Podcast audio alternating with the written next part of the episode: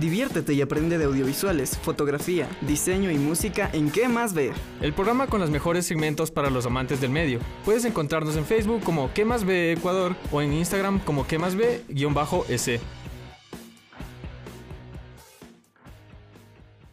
Un saludo a todos, sean bienvenidos al segmento Ponte Pilas, el primer segmento adaptado a tus gustos musicales.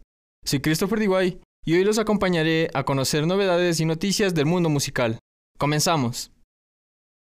Empezamos con buenas noticias para los fanáticos de Daddy Yankee, ya que por medio de sus redes sociales se ha confirmado que este ofrecerá dos conciertos en nuestro país.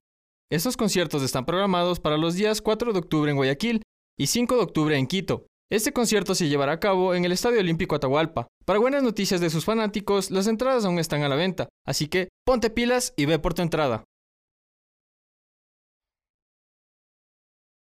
En nuestro programa anterior hablamos del festival Nueva Era, que fue una iniciativa de jóvenes artistas que buscaron generar un espacio para la nueva ola de músicos ecuatorianos. Hoy hablaremos de una de las bandas que se presentaron en este festival. De hecho, fueron los que cerraron con broche de oro este evento. Hablamos de la banda El General Villamil.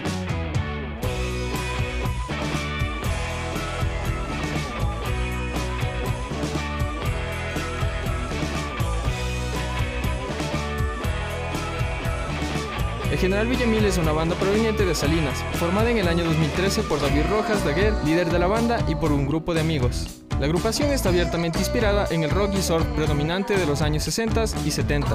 Aventurarse su discografía es una decisión muy acertada, pues musicalmente hablando están en otro nivel.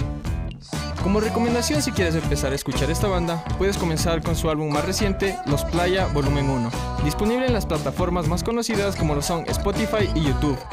Así que ponte pilas y escucha la música del General Villamil.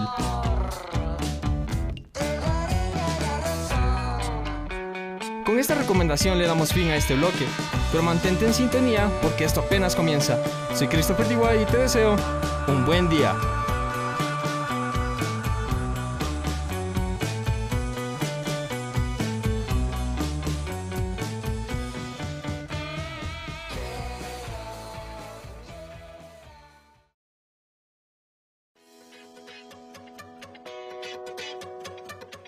Ponte pilas, el segmento donde te contaremos las novedades de tus artistas favoritos a nivel nacional e internacional. Ponte pilas, el primer segmento adaptado a tus gustos musicales. Ponte pilas, escúchanos en la radio que más ve durante nuestra programación habitual.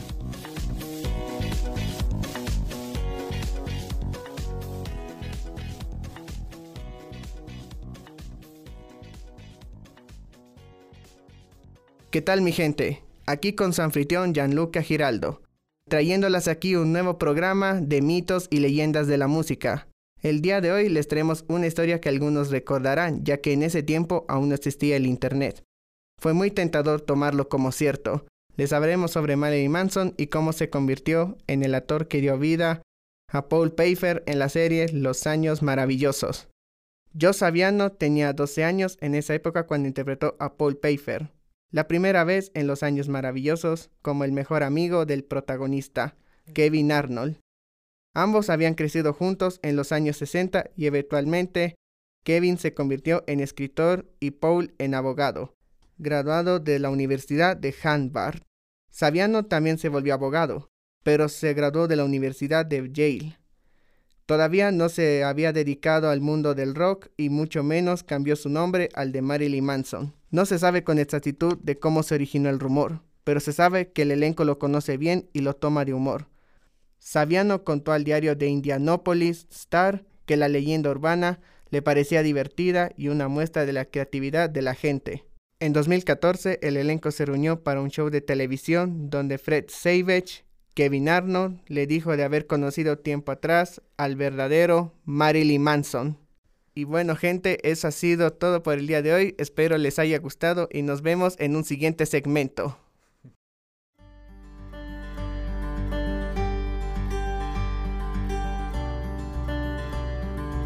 Ven a nuestra librería a recordar viejas anécdotas del mundo de la música. En nuestra librería podrás encontrar desde momentos memorables hasta controversias que sacudieron el mundo de la música con sus respectivos protagonistas. Nuestra librería te trae todo tipo de mitos y leyendas acerca de la música, cantantes y bandas de todo tipo de género, con sus controversias y de las más sonadas. Contamos con todos los permisos requeridos, vengan abra y un descuento del 30% de su compra.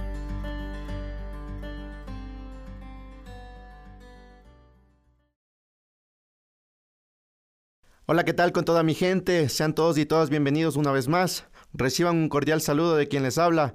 Yo soy David Pindizaca y juntos compartiremos este espacio en tu segmento favorito, hablando de fotografía. ¿Te gustan las sombras? ¿O intentas que tus fotografías tengan un contraste con luz?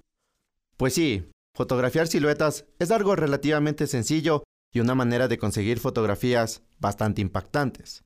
En este artículo vamos a recapitular los mejores consejos para que logres unas imágenes espectaculares de siluetas. Quédate conmigo.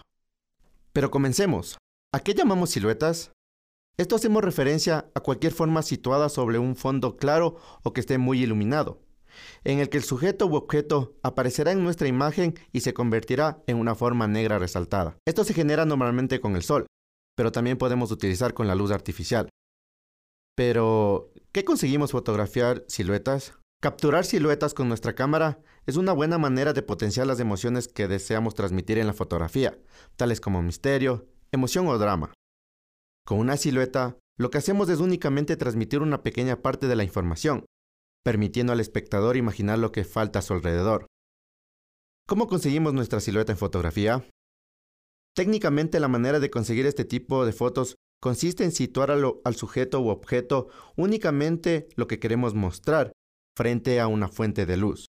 A continuación forzaremos nuestra cámara para que mida la exposición de la parte más clara del encuadre, es decir, no la del sujeto, sino la del fondo.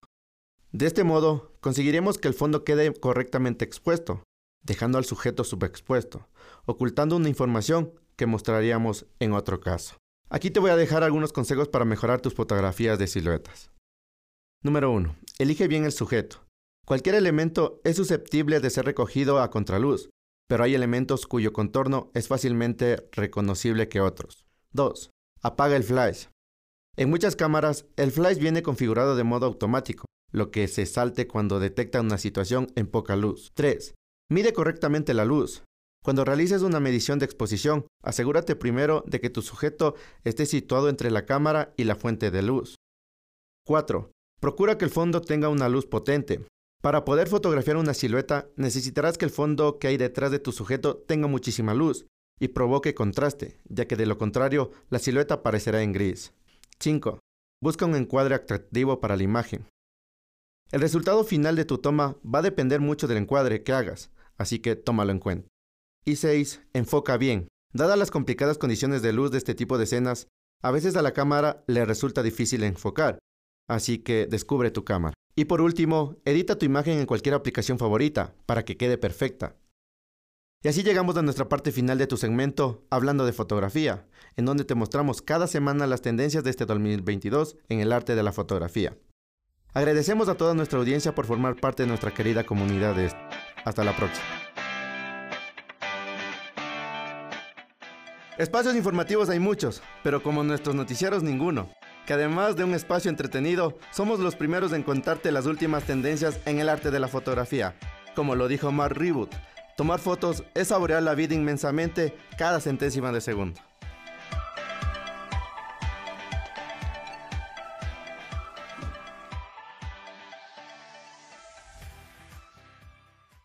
Hola amigos de la radio, ¿qué más ve? Bienvenidos una vez más a nuestro segmento Las 3P pre, pro y postproducción. Les saluda su queridísima amiga François García junto a Sebastián Muso. Desde el Sucre, el mejor instituto superior universitario. En esta tarde muy calurosa empezamos recordando los inicios del confinamiento por el COVID-19. Porque hoy les traemos la segunda parte del cine post-pandemia. Empecemos hablando de cómo la pandemia hizo que cierre sus puertas y sus producciones apaguen las luces. Durante el 2020 y lo que va del 2021, la industria del cine se vio profundamente golpeada por la pandemia. Grandes producciones que se tenían planeadas para la pantalla grande se vio su estreno en plataformas de streaming, llegando muy pocas a las salas de cine, y otras fue una mezcla de ambas. ¿Qué tal si escuchamos el reportaje El reto de rodar películas de pandemia por DMW Español? Estas viejas escenas de la telenovela alemana Rote Rosen, Rosas Rojas, necesitarían una reedición. Actuar tiene un gran componente físico. Trabajas muy de cerca con otras personas, muy de cerca. Eso ya no es posible. Cuando estás actuando no quieres sentir que estás en el set, pero hay una vocecilla en tu cabeza que dice, mantén la distancia, un metro y medio, un metro y medio. Lo mismo se aplica detrás de la cámara. Los escenarios de cine son lugares llenos de gente. Mantengan la distancia. Retírense los cubrebocas, pausa de 10 minutos, tomen un poco de aire fresco. Es otra cosa más en la que tengo que pensar. Tengo mis líneas, la escena, mi compañero, el set, y de repente alguien grita desde atrás, un metro cincuenta, como una orden. Te asusta y te descentra por completo. Hola, eso estuvo demasiado cerca. Paso la mayor parte del día con la regla en la mano, recordándole a la gente que mantengan la distancia. El problema es que tenemos que repensar por completo nuestras rutinas habituales. Los rodajes han cambiado totalmente.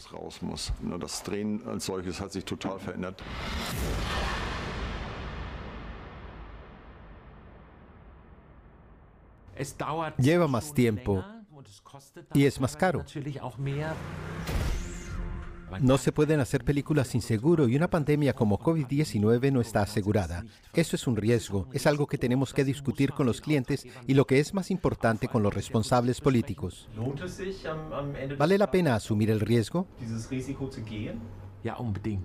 Por supuesto, no tiene ningún sentido el no filmar. Se tiene que hacer de manera diferente. Hay que contemplar cada proyecto por separado. Hemos establecido un equipo de crisis que elabora un plan de acción para cada producción junto con el médico de nuestra compañía para establecer quién se somete a la prueba, cuándo y con qué frecuencia. Entonces, ¿podríamos terminar con malas películas de apariencia barata? No creo que nadie notase la diferencia. Incluso borramos digitalmente el plexiglas que había durante el beso en una escena de boda. No, no creo que la gente lo note. Pero una escena de sexo sin cercanía? Imposible, sin tener que someterse a pruebas rigurosas y largas cuarentenas. Fuera luces. Los espectadores pueden estar seguros de que mantendremos la distancia pero en algún momento parecerá extraño. Sea como sea, estamos contentos de filmar de nuevo, siempre y cuando los espectadores no apaguen el televisor. Después de haber escuchado esta entrevista, mi querido Sebas, si tú estuvieras en los zapatos de los productores, ¿tuvieras sumado este reto? La verdad no sabría cómo actuar. Se tiene un gran componente físico, se trabaja muy de cerca y otras personas podrían correr mucho riesgo en contagiarse. ¿Y tú? ¿Podrías arriesgarte? Hemos llegado al final de tu segmento favorito. No se olviden de sintonizar su programa la próxima semana.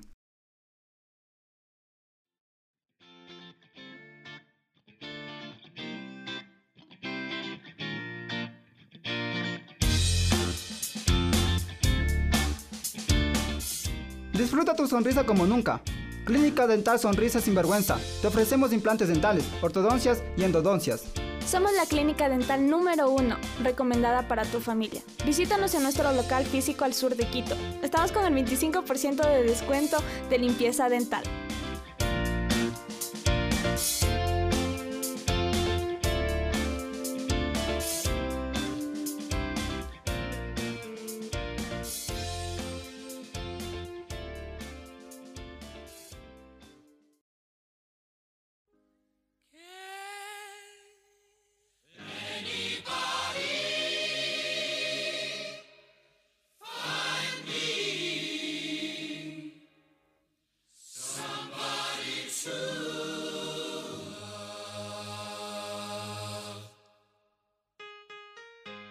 Hola gente bonita, bienvenidos a ¿Qué más ve? Su espacio favorito de ocio y entretenimiento. Su servidor les invita una vez más a nuestro segmento El Tío D, su programa favorito de diseño y curiosidades.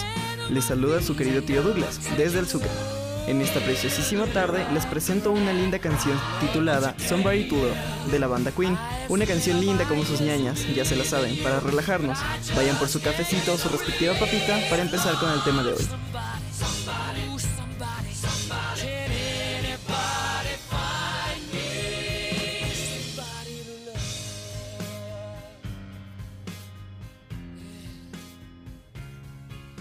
El arte minimalista. Es esto que ahora todo el mundo tiene de moda, ¿no? Y todo el mundo quiere ser disque organizado, porque de esto se trata este tipo de diseño, de contrarrestar los efectos de una vida llena de estrés e incluir elementos que nos relajen de cierto modo. Y no hablo de ninguna sustancia, verán, pero bueno, tenemos una serie de características para este tipo de artes. Se aplican colores puros o llamativos sobre superficies o fondos de un solo color. También usan las figuras geométricas para poder dar un acabado más elegante o fashion, como se dice en Carapungo. También usan, y ojo que esto es bueno, materiales naturales como plantitas, madera, piedras o cerámica para decoración. Entonces, ¿qué esperan para ser animales? Digo, minimalistas. Y bueno, sobrinos, su programa favorito de todo el mundo les dice adiós. Recuerden volver a sintonizarnos el día de mañana a través de la misma señal y como diría la tía, vais a echar.